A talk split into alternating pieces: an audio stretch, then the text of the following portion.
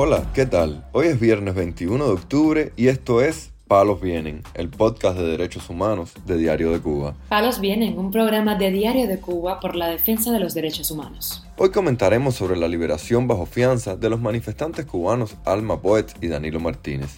También hablaremos sobre un comunicado de la Embajada de Estados Unidos en Cuba donde insta a liberar a los manifestantes que participaron en protestas antigubernamentales. Por último, profundizaremos en la situación de varios presos políticos del 11 de julio, como es el caso de Harlen Oropesa, quien inició una huelga de hambre en la prisión de Valle Grande. Lo más relevante del día relacionado con los derechos humanos en Palos Vientos. La artista Rosemary Almeda, conocida como Alma Poet, fue escarcelada bajo fianza tras un cambio de medida a su favor aprobado por la Fiscalía, pero el proceso abierto en su contra prosigue. En las mismas condiciones también se encuentra en su vivienda el artista Danilo Martínez Rojas. Ambos fueron detenidos el sábado 1 de octubre en el Vedado tras una protesta pacífica que fue violentamente reprimida. Alma Poet ya está en su casa, con tres kilos de menos, con la sonrisa hueca, con la mirada sombría y un vacío inmenso, pero florecerá, estoy seguro que florecerá. Fue aprobado por la Fiscalía una modificación del cambio de medida, pero el proceso continúa abierto y caminando. Informó el jueves en su perfil de Facebook Adrián Cruz, conocido como Tata Poet, novio de la joven procesada. Tata Poet confirmó el jueves a Radio Martí que también Martínez Rojas fue liberado y que igualmente el proceso penal continúa abierto para él. Precisó que la fianza que tuvo que pagar Alma Poet fue de cinco mil pesos. El activista, que ha denunciado reiteradamente la represión a los manifestantes del Vedado y ha exigido su liberación, informó este mismo jueves en sus redes sociales que fue citado por la seguridad del Estado para una entrevista este viernes a las 10 de la mañana. Citado para la estación policial de Zapata y C por el agente de la seguridad del Estado que tengo asignado, el mayor Joel Osmani Argüelles, alias el Denis. Coño, pero ustedes no son bobos, escogieron un momento magnífico para esta joda tranquis que mi vulnerabilidad o mi fragilidad también será mi fortaleza, escribió en Facebook. Alma Poet y Danilo Martínez Rojas fueron detenidos durante una manifestación de ciudadanos que pedían electricidad, comida y libertad en línea IG. En un principio los familiares dijeron que podrían ser procesados por desacato por grabar la violenta represión desatada tras la protesta. Mientras tanto, el gobierno de Estados Unidos pidió este jueves al régimen cubano respetar la libertad de expresión de los manifestantes del 11 de julio en San Miguel del Padrón, en La Habana, cuyas sentencias firmes de hasta 10 años de prisión fueron divulgadas la semana pasada. 15 meses después del 11 de julio, el régimen habría condenado a 14 manifestantes hasta 10 años de prisión en San Miguel del Padrón por simplemente insultar a políticos. Instamos al régimen a que respete la libertad de expresión y los libere de inmediato, señaló en Twitter la Embajada de Estados Unidos en La Habana. Palos viene. El manifestante del 11 de julio, Harlen Oropesa Carrero, se encuentra en huelga de hambre en protesta por la excesiva condena recibida por su participación en las protestas del pasado verano. Según confirmó a Cubanet su prima, Gillian Vargas Oropesa, tras hablar por teléfono con el prisionero político. En estos momentos se le hizo el contrato con la abogada para presentar la apelación, pero estamos esperando la respuesta. En estos momentos se encuentra plantado hace 10 días por la gran injusticia de 9 años de privación de libertad que no le probaron nada. O sea, es injustamente.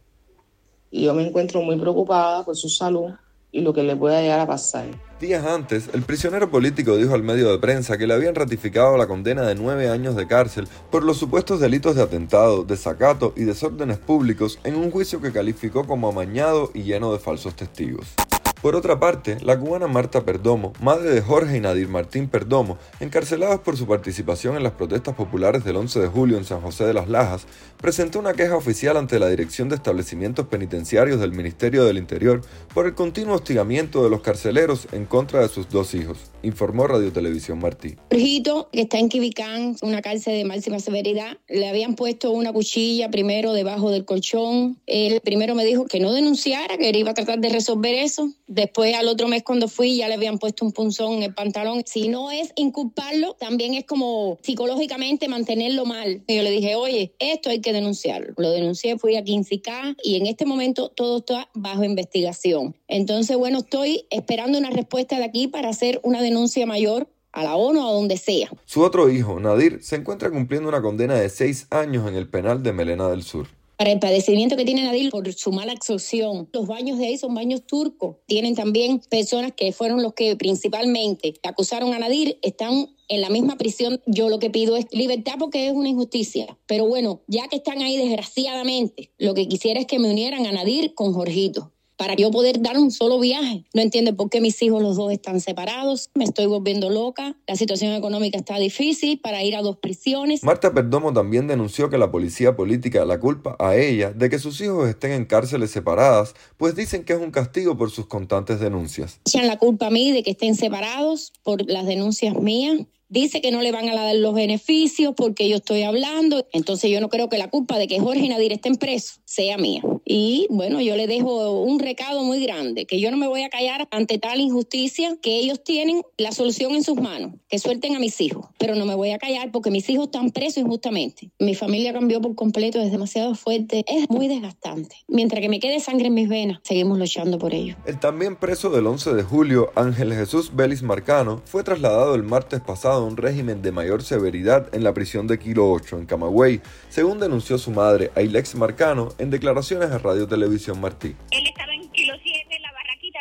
prácticamente él estaba en prisión, lo que estaba bajo reglas mínimas, porque él no estaba trabajando ni nada, porque él no quería aceptar salario y no lo dejaron entonces seguir pelando. Y él estaba allí, estaba siendo discriminado totalmente. El teléfono lo movieron de lugar para un lugar donde tenían más control, todos los demás podían salir de allí de la prisión al área deportiva de al frente que está al aire libre, él no podía hacer nada de aquello. Él estaba preso allí, pero bajo reglas mínimas, que el único beneficio que tenía era venir a la casa, venía ahora el lunes, y mira, tanto buscaron hasta que lograron llevarlo de nuevo para centro de alta severidad. Dice él que en la requisa hasta incluso el oficial vio eso, normal, en la requisa como lo hacen los oficiales, lo vieron normal, pues una herramienta, eso no es un arma. Y más en, en un centro donde es un campamento libre, al aire libre, eso es un campamento de reglas mínimas. El prisionero político de 27 años fue condenado a 6 años de privación de libertad por su participación en las protestas del 11 de julio de 2021 en la ciudad de Camagüey. Palos Vienen, un podcast de derechos humanos de Diario de Cuba con la producción y conducción de Mario Luis Reyes. Muchas gracias por acompañarnos este viernes en Palos Vienen, el podcast de derechos humanos de Diario de Cuba. Pueden escucharnos en DS Radio, Spotify, Google Podcast, Apple Podcast, Telegram y SoundCloud. Yo soy Mario Luis Reyes. La próxima semana regresamos con más información.